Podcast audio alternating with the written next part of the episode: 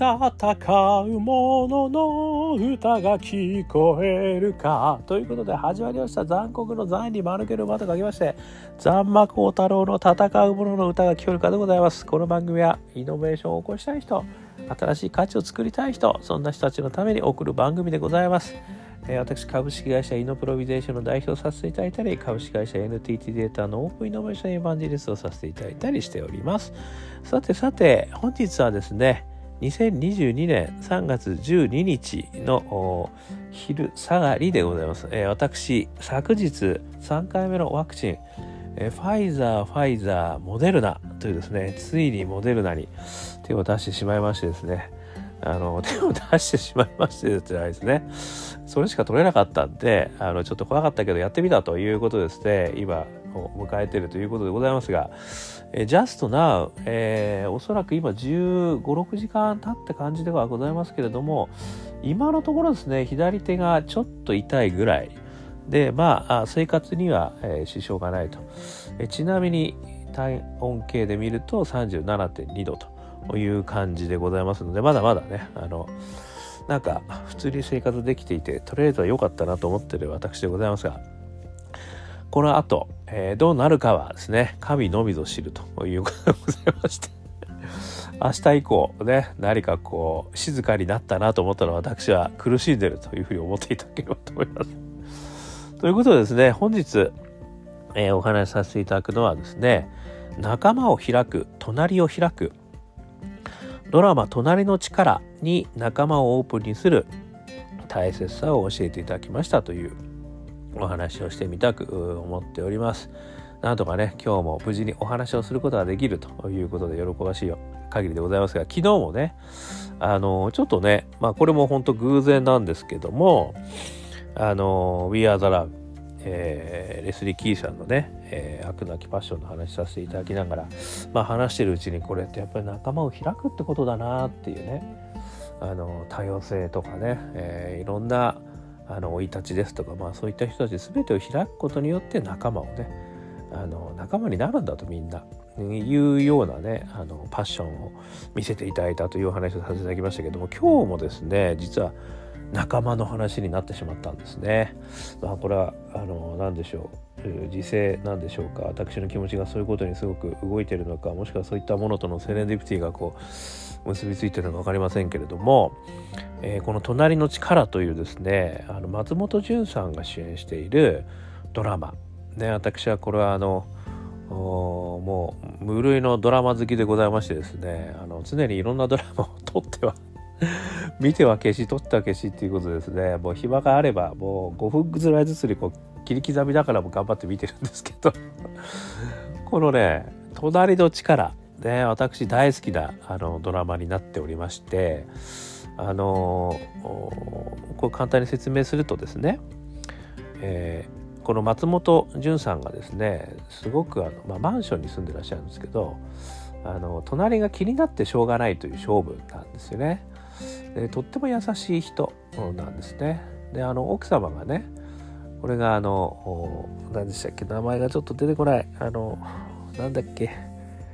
えー、あやさん。ねあのなんちゃらあやさん。もうダメだろ俺本当に。大好きな女優さんなんですけどその人がねまたそんなことに首突っ込んでって怒られながらもですねとにかくしょうがもう気になってしょうがないっていうことなんですよね。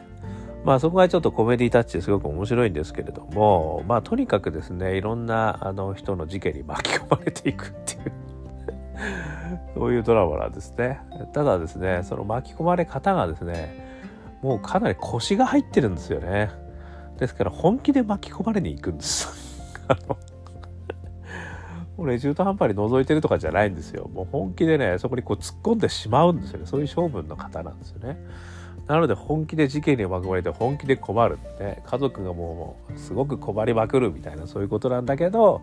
最後にはね、まあ、その松本潤さんのこれねほんとパッションが溢れるんですよ。私はそのパッションにね毎回涙してます。決してかっこいいヒーローじゃないんだよ。こう中腰のヒーローって言われてるんですけど。主人公の名前が中越さんって言うんですけどとにかくあのあどうしようどうしようどうしようどうしようということで中腰でねこっち行ったらあっち行ったりっていうこともあり。中腰のヒーローって言われてるんですけどいやこれがね私本当に面白いなと思って面白くて泣けるまあおすすめなんですけどちょっとねこれを見ててね私まあ昨日のお話もあってね。まあ泣きながらちょっとああやっぱりこういうことなんだなというふうにちょっと思ったことをあのいつものイノベーターフレームねこれにちょっとなぞらえてねお話ししてみたいと思ってるんですけどいつものイノベーターフレームの特にですね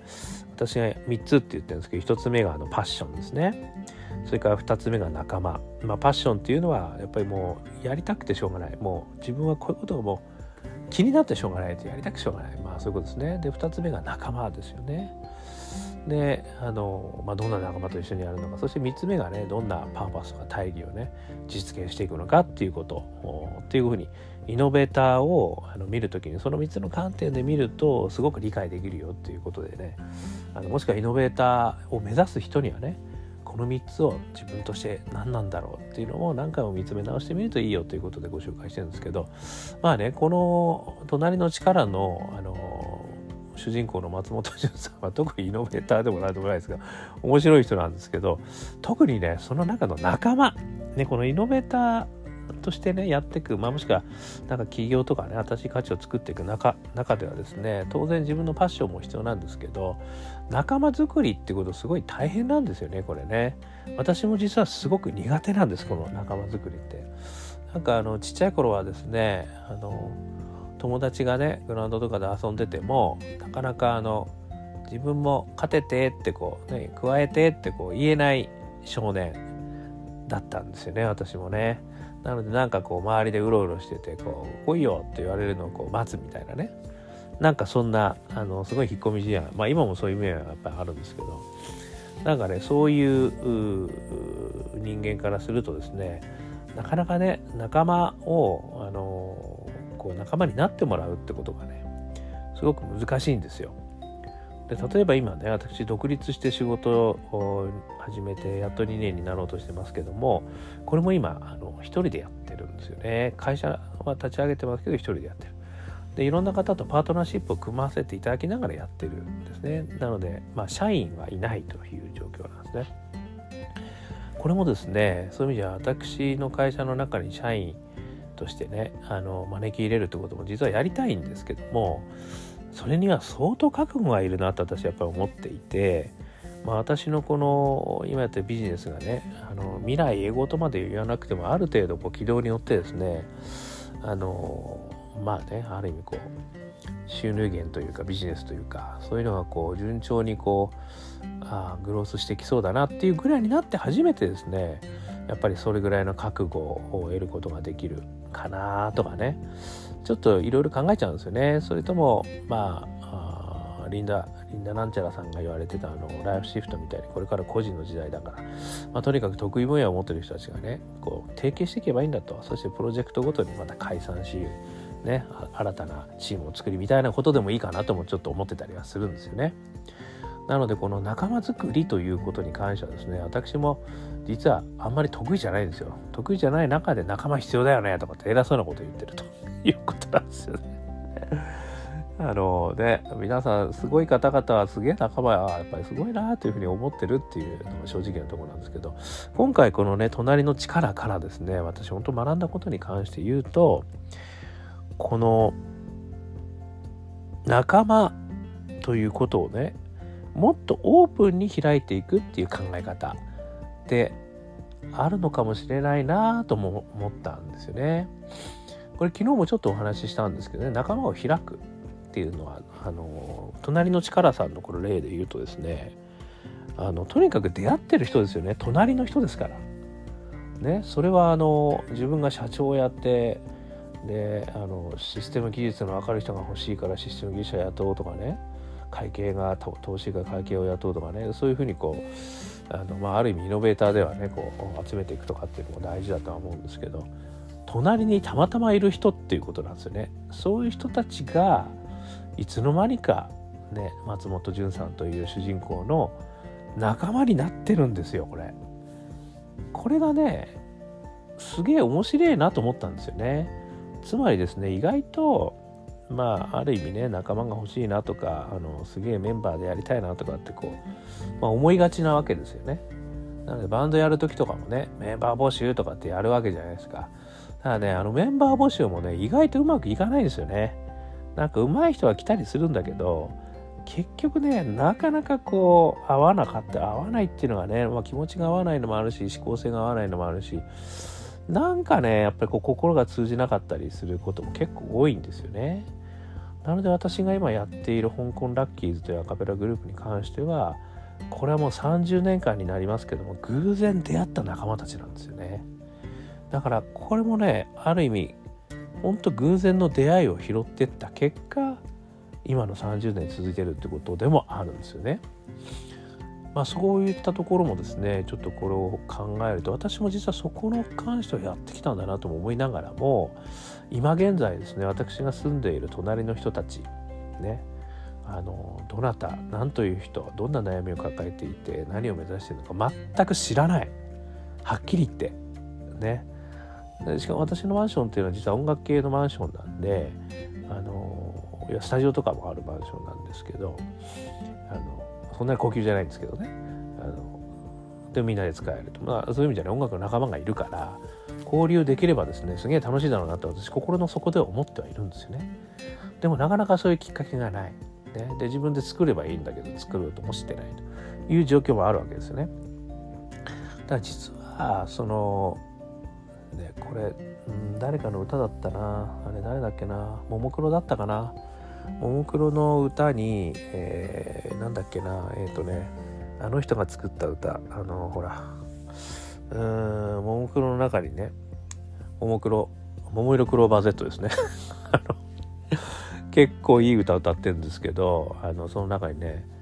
うん一人じゃないんだ。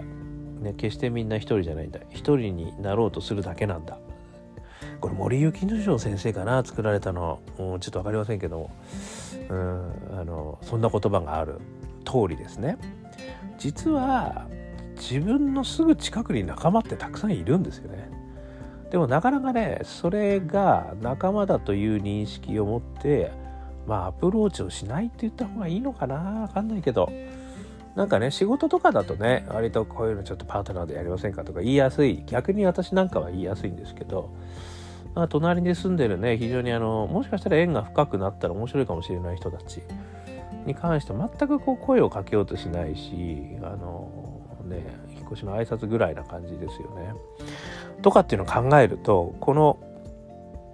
力さんねあのこの隣の力の力さんってすごいあの仲間を作るあの、まあ、ある意味イノベーターなんだなってちょっと思ったんですよね。で仲間を作ることって難しいことじゃなくて実はセレンデプティでどこかでね会ってる人それは隣にいる人でいいわけですよね。でそういう人たちと何か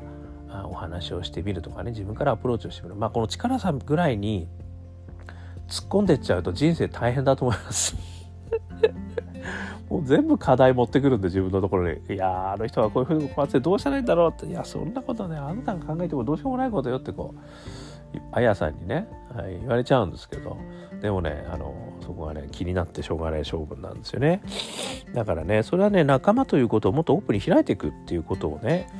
あのちょっと教えてくれてるなと思ったと。なのであのセレンディピティが大事ですとかって私偉そうに言ってますけど全然自分のセレンディピティ生かしてねえじゃねえかと。ね、さっきマンションの中ですれ違った人、ね、挨拶しかしてねえじゃねえかと、あの人が誰なんだと、ね、もうちょっと突っ込めということをね、ちょっと自分で思ったってことですね。あとあの、